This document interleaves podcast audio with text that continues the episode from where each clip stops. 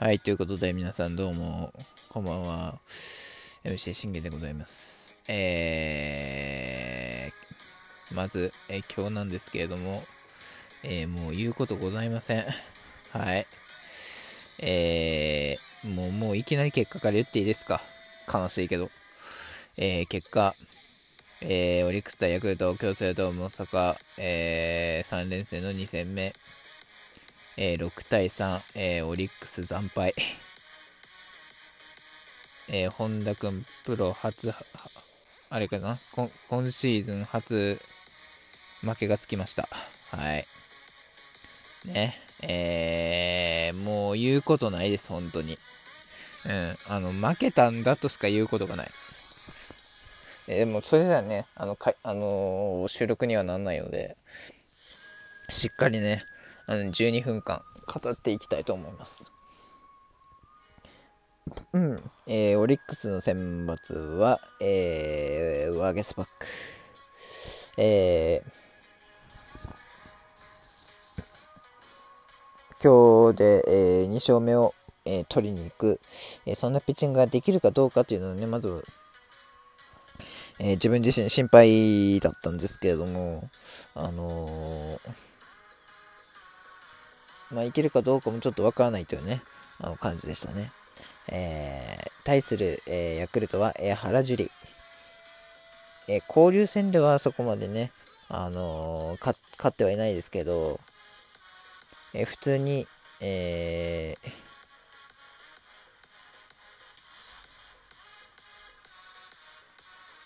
普通にね、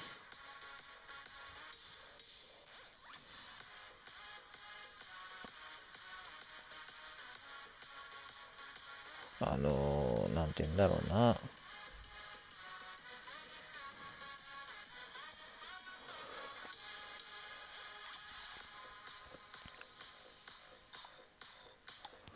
あのーうん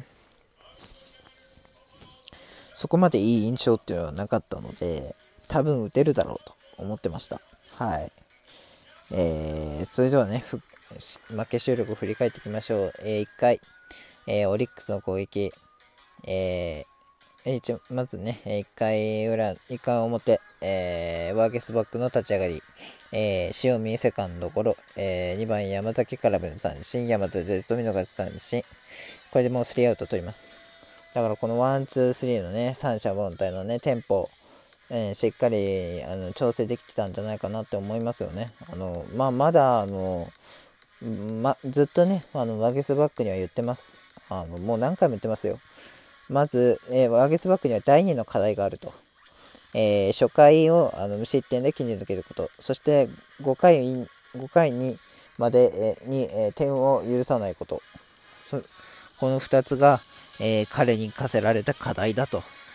うん、この課題を乗り越えられない限り、えー彼は一生強くなれないし成長できないとね、えー僕ははっきりと言ってます。はい。えー、次ですね。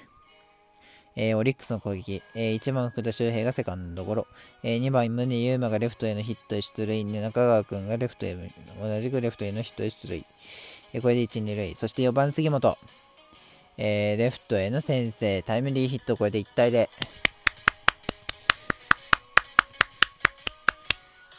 まあまあまあまあまあ、よく、よくこれはね、杉本がね、あのー高めを見事打ったなっていうね、あのーそう、高めの、あのーこれ多分ストレートだったんですけど、そのストレートをしっかりね、あのー振って飛ばしたなっていう感じでしたね。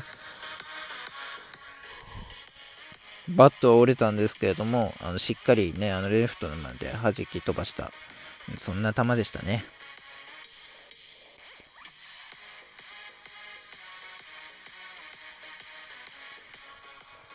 えー、5番、マッカーシー、ここね、えーなんとね、もうこの時点で、えー宗、中川、杉本が出てました。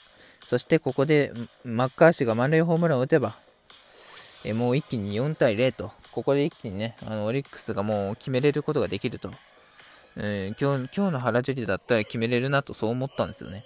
えー、しかし、えー、マッカーシは見逃し三振、えー、岡田がフォアボールで出て満塁になるも、トング、ユーマ、セカンドゴロスリーアウト、仕事全くしませんでした。えそこからね、え2回は、え無得点、え3回に、オリックス、えー T 岡田がライトへタイムリーツーベースを放ち、見事2点目を取り取りますが、4回、えー、オスナにヤクルト、オスナがショートコロの間にヤクルトにヤクルトに1点を取られました。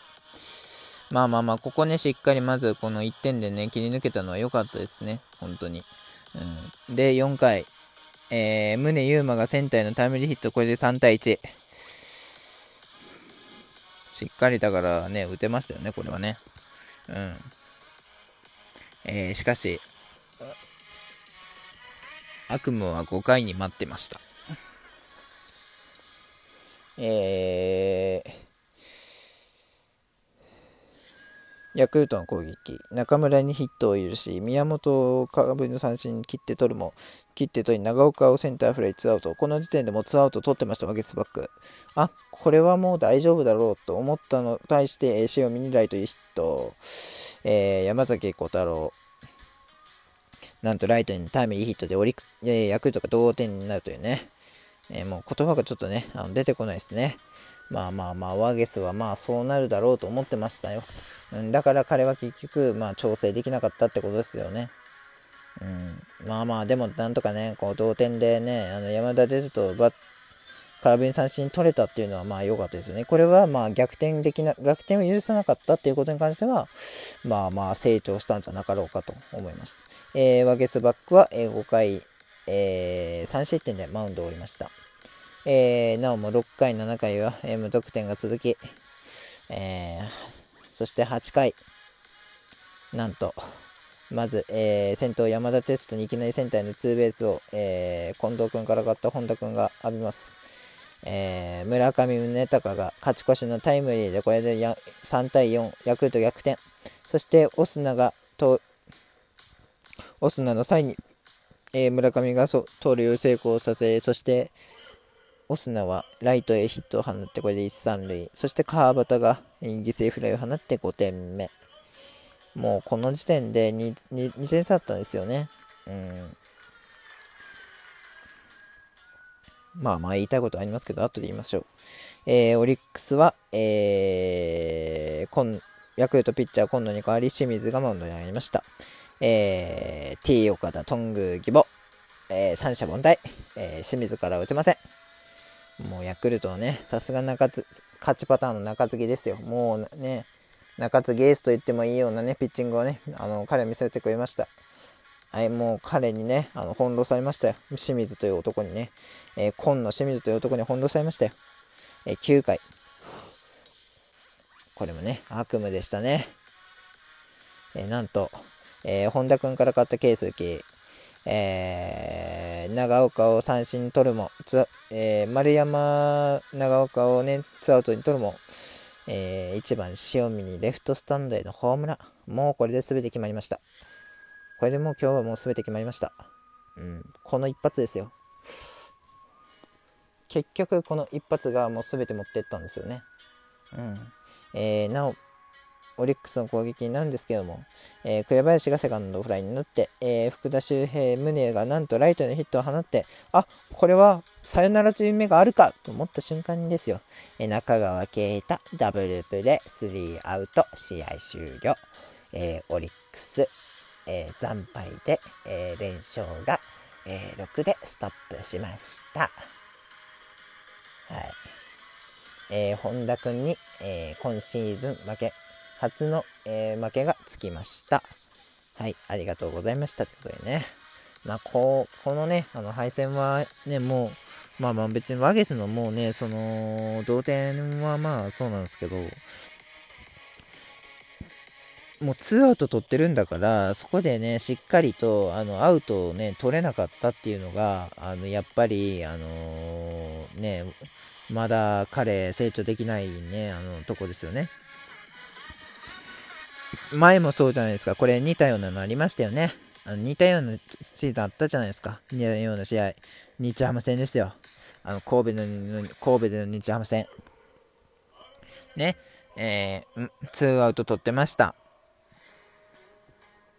あのー、これで抑えれば、ワゲスバック、えー、初の5回、マウンド降りれるというね、ところで、逆転を許したじゃないですか。そういうことなんですよ。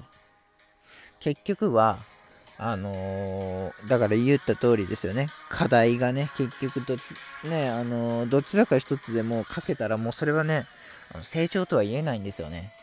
うん、だから、まあ彼に関してはこれからも厳しめで見続けます。はい。えー、で、もう一つ言いたいのは、このね、やっぱ8回ですよね。まあ山田哲人にね、まあ歌、まあ本田君だから、まあ今日の本田君ね、あの、そこまでいいピッチングではなありませんでした。不安定でした。その不安定な中で、あのー、ね、山田哲人にまだね、打たれるのは仕方がないと。でも、村上に打たれるのは違うんじゃないかって話なんですよね。あの、村上には、は、ここはフォアボールで出してで、出して、出してでもオスナと勝負すべきだったんですよ。えオスナ、川端、中村でしょ？これだったら確実に、あの、抑えら、三振でね、抑えられたはずなんですよ。なぜ村上と勝負したのかって話なんですよね。えー、だから結局オスナね、ヒットで放って、えー、川端が犠牲フライ放って、ここで5点取ったじゃないですか。もうこの5点で全てですよ。うん。まあまあまあ、もうね、今日、まあもう連勝が止まったんで、もうそれは仕方がないです。えー、なんと明日はね、驚くべきピッチャーがね、麻酔が選抜します。